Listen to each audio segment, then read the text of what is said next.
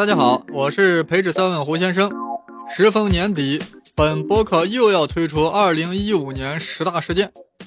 作为中国人，难免会夸大与本国有关事件的重要性，从而影响评选的客观。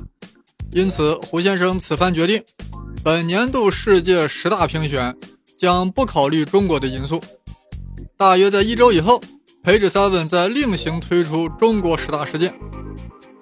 既然是评选十大事件，就要先给一个评定的标准。事件无需多说，关键在于怎么就算大。一般媒体以新闻性为大，就是看这个事件的爆炸性，是不是能博眼球，是不是能引发普遍的反应和共鸣。这样评出来的呀，只能叫十大新闻事件。我们这里的大界定为该事件对国际政治、经济。科技等重要领域产生了广泛的或深远的影响，而且需是具有实质性影响力的事件。另外，既然是事件，最好还能具有一定的突发性，有一种始料未及的感觉。当然了，这是最低的要求。那现在就正式开始，我们将以倒叙方式宣布。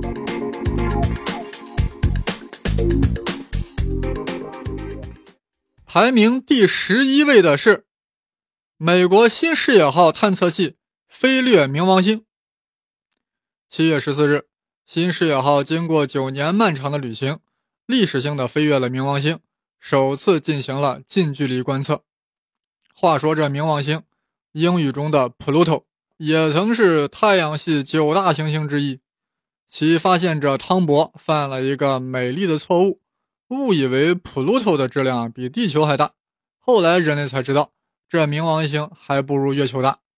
那还有什么资格位列九大行星之列呢？在二零零六年的国际天文学大会上，经过投票表决，将冥王星拿下。现在冥王星叫矮行星 （Dwarf Planet）。在这个整个过程中呀，冥王星根本就没有参与啊。你们人类一会儿觉得我大，一会儿觉得我矮小，你们的错误却成了我的搞笑。于此，大家也可以看出，人是万物的尺度。那新视野号掠过冥王星是多大的事儿呢？无非是发回了一些图片，发现普鲁托上有什么极区冰帽、冰冻平原、新型暗斑之类，没有什么惊人之发现。那么，怎么才算惊人呢？比如说，在冥王星上发现了生命的痕迹，或者发现了阎王爷的巢穴，甚至确认冥王星就是传说中的地狱，那这才是天大的事儿啊！说正经的，呃，之所以这事儿不算太大，最关键的是呀，美国的旅行者一号早在二零一三年九月都飞出了太阳系，你这才掠过了普鲁托。还是在太阳系里转悠呀，能算多大的事儿呢？还不是看着你曾经是九大行星的面上，而且那真正的八大早就有探测器造访过了，这回算是补个漏，完成一个心愿。这不，连轮椅上的伟人霍金都向 NASA 新视野号表达了祝贺。我胡先生能不无动于衷吗？好吧，就让新视野号掠过冥王星。位列十大事件的第十一位吧。排列第十位的是大众尾气的监测门事件。这事儿大家都知道，就是德国大众出产的汽车在进行监测时，尾气排放完全达标，而在正常行驶之时，排放的尾气可以超标四十倍。你们说德国技术给力不给力？先进不先进？话说，这大众汽车是世界四大汽车制造商之一，创始于一九三七年的德国。敏锐的朋友啊，马上就有感觉啊，这一九三七年的德国不就是纳粹德国吗？正是。不但如此，大众汽车公司呀，还是在元首亲自推动下成立的。当时，阿道夫·希特勒提出了一个设想。要生产一种廉价的、大众买得起的汽车，结果私营企业纷纷说：“啊，这成本不可能降到这种程度呀。”于是希特勒就让纳粹组织的劳工阵线来负责，大众汽车公司就成立了。这德语中的 Volkswagen 就是大众汽车的意思，就是要让普通老百姓买得起的汽车，就这意思。当然了，现在的大众汽车跟这个 Nazi 可没有啥关系了啊。现在我们来看看大众在尾气监测中是如何作弊的。首先呀，这种车呀，大多是销往美国的柴油车。相对汽油车呀，柴油车尾气中呀，常含有大量的氮氧化物，对人体极为有害。所以各国环保部门呀，要求柴油车要安装一个尿素罐。当排气管中出现氮氧化物时，尿素罐就自动的喷出尿素。与氮氧化物发生化学反应，生成无害的氮气和水蒸气，然后再排放到大气之中。大家可以想象，一个尿素罐里也装不了多少尿尿素，是吧？还老要喷尿，那一会儿就喷完了呀，那就要到修车厂去填充，又花钱又麻烦。关键是呀，这行驶中的车一喷尿呀，还会影响汽车的性能，损害。用户的体验，但是不喷尿呢，又会导致尾气排放超标。为了更好的服务于消费者，聪明而严谨的德国人想出了一个两全其美的办法，就是让柴油车在尾气监测时喷尿，平时正常行驶之时不喷。这把美国环境监测部门蒙蒙了很多年啊！难怪美国虽然没有雾霾。但肺癌的发病率却远高于 China。有人说了，汽车咋知道是在监测还是在路面上行驶呢？难道是大众柴油车是人工智能的吗？这也 TM 的太有才了吧！其实啊，德国工程师就是安装了一个软件啊，当发现车轮只有两个轮子转动时啊，就知道是在监测台上空转。就会紧急喷射尿素，将排放的氮氧化物彻底消灭。一旦正常行驶，软件马上发出指令，紧急憋尿，啊，憋到下一次监测之时再喷。瞧一瞧，这就是发达国家，作弊都这么高端。也就是因为一个极其偶然的机会，才被美国发现了。美国环保署在九月十八日。发出了指控，大众将面临一百八十亿美元的天价罚款。数天后，德国大众做出了深刻检查，而且非常坦白地承认，全球有一千一百万辆汽车都安装了这个非法软件。最后决心痛改前非，好好喷射尿素。结果是全球车用尿素生产商一片欢腾，只见那股票市场。大众股票狂跌不止，尿素股票如日中天。不过呀，我觉得美国相关部门也相当的渎职。大家想一想，这么多大众柴油车在美国的公路上狂奔，但每年销售的尿素才那么一点点就是傻子也知道其中发生什么事儿。所以啊，我觉得美国呀，你不要光罚款德国人，也好好自查一下有多少内鬼。这事儿一定要追查下去。奥总，你说我说的对不对呢？这美国尿素生产商也是白痴，自己尿素卖不出去，也不找找原因，活人难道要被尿素憋死吗？所谓大众尾气监测门呀，就是这点事儿，好像也不是多大的事儿，不就是一个大企业作弊了，大众形象受损害了，甚至危害了德国制造的信誉。如果仅仅如此啊？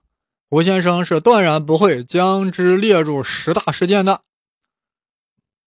众所周知，德国制造乃是世界市场上的质量和信誉的代名词，而大众汽车又是德国制造的杰出代表。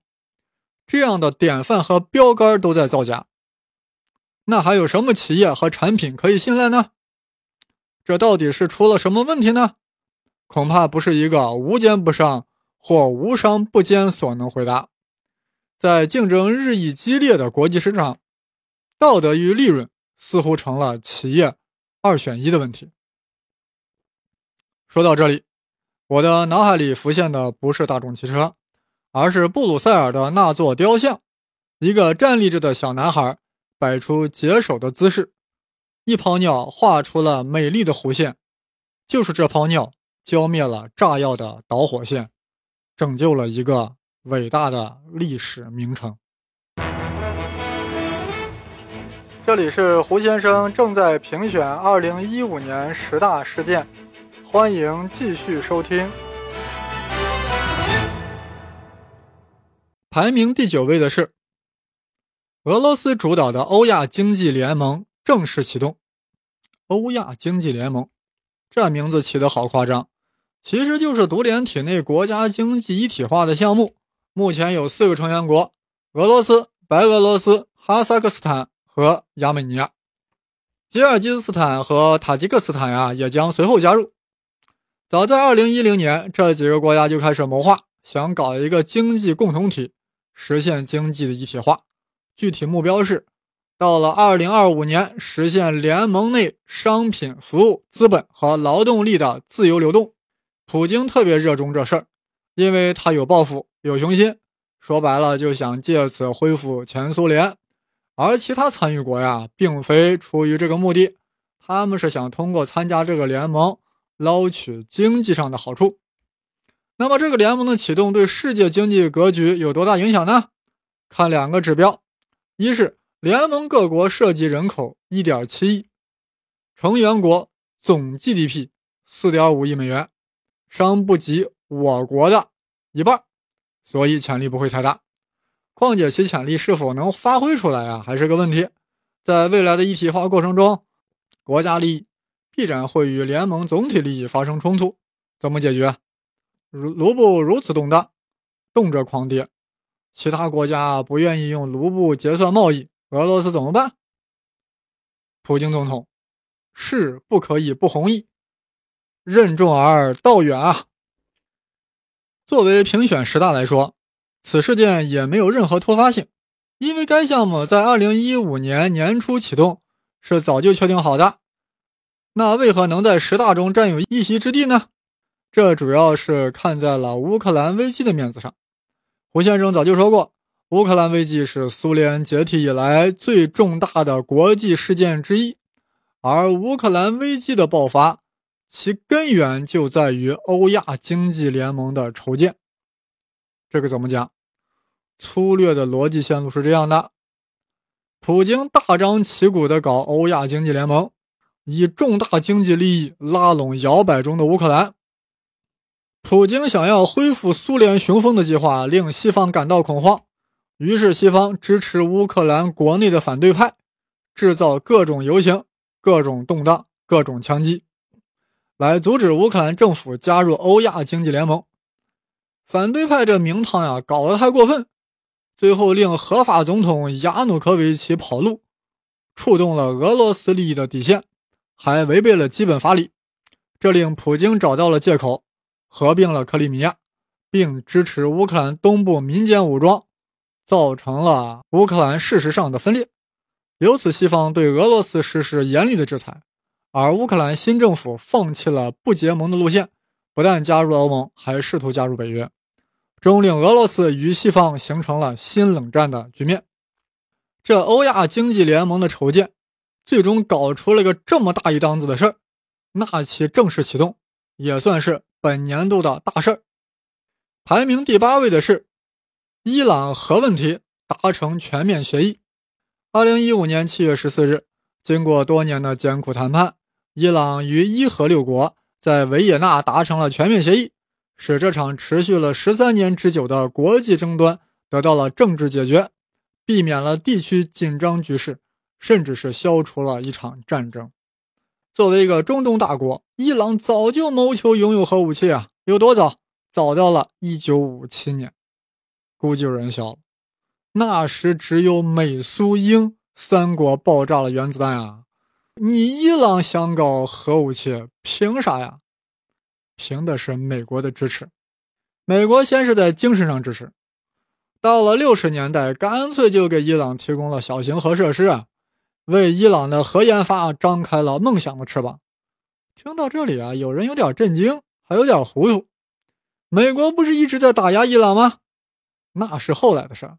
当时的伊朗啊，还是巴列维王朝，与美国的关系那可是如胶似漆。美国为将伊朗打造为遏制苏联南下的战略屏障，直接就对伊朗进行核扩散了。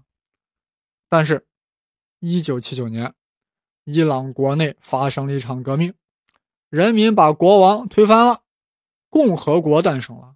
从此，美伊两国反目成仇。为啥？因为美国是巴列维王朝的铁杆啊，就如同现在俄罗斯是叙利亚县政府的铁杆一样。从这以后，美国就开始指责伊朗秘密发展核武器，但伊朗声称是和平利用核能啊。到了二十世纪初，美国借九幺幺事件将伊朗列为邪恶轴心，伊朗感到很惭愧啊，我们有核武器，轴不起来啊，实在对不住美国邪恶轴心的封号。为了不辜负美国的期望，伊朗加大了在核研发上的力度。并取得了突破性进展。二零零三年，在本国发现了铀矿，并提炼出了铀。二零零六年，伊朗生产出纯度为百分之三点五的浓缩铀。到了一零年，伊朗宣称投入新一代的离心机，将生产纯度为百分之二十的浓缩铀。这里有个概念，铀呀，只有浓缩后才有用。百分之三的浓缩铀足以用于核电站。但百分之九十的纯度才能制造原子弹，这其中的原理呀，我们以后有机会详细讲。说到这里，有人肯定会说呀，伊朗才能制造百分之二十纯度的铀，那离造原子弹还差得远啊。但从技术角度来说，也就不差几步啦。也就是说，伊朗即将成为永和国家，这令美国感到很焦虑。此时呀，美国是奥巴马在位。一心想从中东的泥潭抽足，若要是小布什，估计又是一场血雨腥风呀。这样说来，奥巴马还真是名副其实的诺贝尔和平奖获得者。奥巴马坚决走政治解决路线，并联合中俄英法德，组成了所谓的“伊核六国”，一同与伊朗进行谈判。好在此时的伊朗呀，强势的内贾德总统。已经为温和的鲁哈尼总统所取代，于是双方达成了协议。当然了，任何协议的达成，双方都会有妥协。首先，伊朗保证绝不寻求发展核武器，保证将浓缩铀的提取纯度限制在百分之三点六七以内，原有的更高纯度的铀进行稀释。咋稀释？这还不容易，往里面倒点稀饭。掺和点奶粉之类都行，美国也让步了呀，就是国际核查人员不得随意检查伊朗敏感设施，伊朗有权对核查提出异议，也就是说，国际核查人员的权限受到了限制。这一旦伊朗履行协议，西方对伊朗的各种制裁将分阶段解除。有了这个协议，美国就可以更好的从纷乱的中东事务抽身。而伊朗就可以好好的卖油了，好好的发展经济了，双方皆大欢喜。但是呀，有一个国家很不高兴，他是一直主张出动战机炸平伊朗核设施的国家，谁呀？以色列。大家千万别以为以色列是在说着玩儿，他在一九八一年的时候就出动飞机炸毁了伊拉克的核设施，破灭了萨达姆的核武梦。但是炸伊朗难度很大，因为距离遥远，又要飞越约旦、伊拉克两国，若没有美国的大力支持，很难成功。这回伊核谈判的成功呀，彻底断绝了以色列炸一炸的念头，令之感到非常焦虑。以色列政府认为，伊核协议非但不能让伊朗全面放弃核武器的研发，反而为伊朗制造核武器赢得了充足的时间。也就是说呀。伊朗不过是玩了一个缓兵之计，胡先生也是这样认为的。不信走着瞧，过两三年肯定会爆出这样的新闻：美国总统希拉里，或者特朗普，或者杰布·布什，或者某某，指责伊朗在继续研发核武器。伊朗辩解道：“这不是核武器，我们这不是核武器，是核桃饼。”于是口水战打起。不过呀，伊朗要真要有了核武器，美国还就真不敢开战了。同以色列一起忧心忡忡的呀，还有以沙特为首的逊尼派国家。这其中利害关系，胡先生在叙利亚局势及 ISIS 揭秘那期节目中有展开分析，这里就不啰嗦了。反正啊，大家一定要明白，国际上任何协议都是一张纸，这张纸有多大效力，取决于牵头国有多大实力；何时废纸，取决于签约各国实力的消长。其实呀。大家用脚趾头想一想，波斯人的伊朗，什叶派的领头羊，想要在中东立足，同时面对阿拉伯世界和以色列的双重压力，岂能轻易的放弃核武计划？这事儿绝对没完。对这一点呀，奥巴马咋能不懂？但奥总极力推动这个协议，一则是要在任期内留下政治遗产，回头伊朗违约了，那也是后来总统的事儿。二则是啊，有意放纵伊朗，从而去制衡越来越不像话的老盟友沙特阿拉伯。这国际政治啊，就是敌友相互转化的 game。一年三百六十五天，哪一天哪个人没有事儿？家事国事天下事，事事走心。歌声炮声胡先生，生生不息。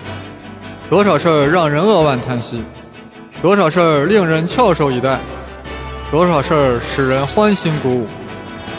莫把小事儿当大事儿，莫将大事儿当没事儿。排名第七的是，法国巴黎遭到恐怖袭击。十一月十三日晚，巴黎市发生了系列连环恐怖袭击事件，导致一百三十二人死亡。ISIS 声称对此负责。该事件的发生令法国社会缺乏安全感的情绪蔓延，令种族主义抬头，民意右倾化的趋势加剧，这使得极右翼的政党国民阵线获得了更高的支持率。另外啊，该事件还会严重影响欧洲难民政策。欧盟在二零一六年啊将要面对三百万难民的涌入，现在咋办？关于这一点的深度分析，请参听。法国啊，法国那期节目，必须要承认啊，巴黎恐袭的实质影响力远远不及美国九幺幺。法国以其军事实力，也就是增派了个戴高乐航母前往叙利亚，加大打击 ISIS 的力度而已。但考虑到巴黎恐袭的突发性，以及法国在西方价值观形成中所居的核心地位，本年度十大还是为之留下了一席之地。排名第六的是美国批准转基因三文鱼上市，估计有些听众有些吃惊，有的惊在美国咋是这个样子？怎么能批准转基因呢？还有一些人惊在胡先生咋是这个样子？这算个啥事儿？还能排在第六？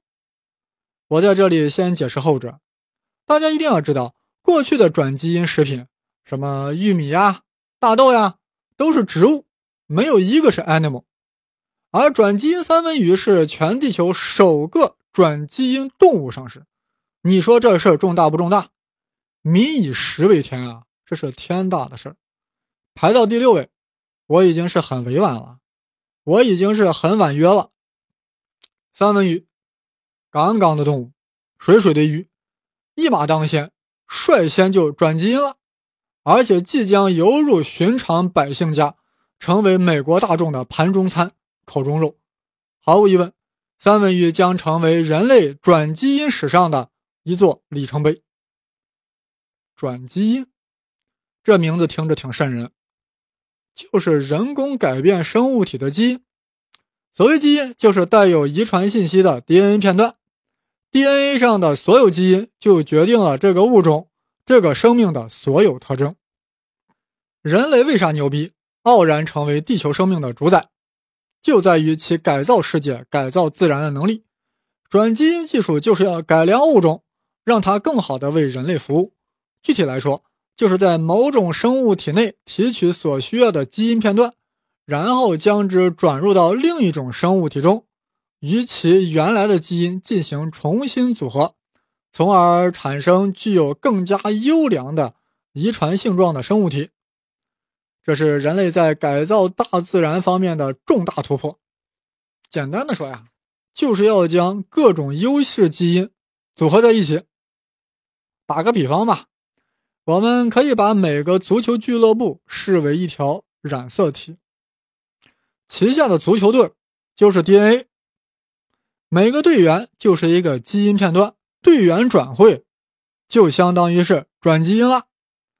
接受了转会队员的俱乐部就是转基因俱乐部，目的当然是为了改善球队的水平嘛。不过呀，很多国人对转基因食品存有疑虑，我觉得是有点多虑。Why？美国是转基因技术的推动者，而美国人呀是转基因食品的实践者。美国百分之九十的人民。在亲口吞食各种转基因食品，而且时间已经长达二十八年啊！可以说，即便是任何一种药品，都没有经历过如此大规模、长时间的群体实验。而且美国人是一个多好的样本啊！各种人种全有，各种年龄段、各种信仰，而且是近三亿人的样本量呀！用美国前农业部副部长的话说。我们美国人吃转基因都吃出第二代人了，你们中国人还担心个啥？但中国大妈反问他呀：“你能保证第三代和第四代不出问题吗？”直接就把他给噎住了，估计他心里都哭了，你知道吗？这 Chinese 的生命也太娇贵了吧！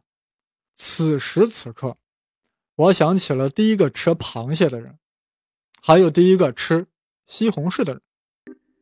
不过呀，我在这里还是要提醒在美的华人，各位留学生同学，先不要急着吃转基因的三文鱼，先让美国人试吃，观察上个五六年，看看他们的脸上会不会长出三条纹。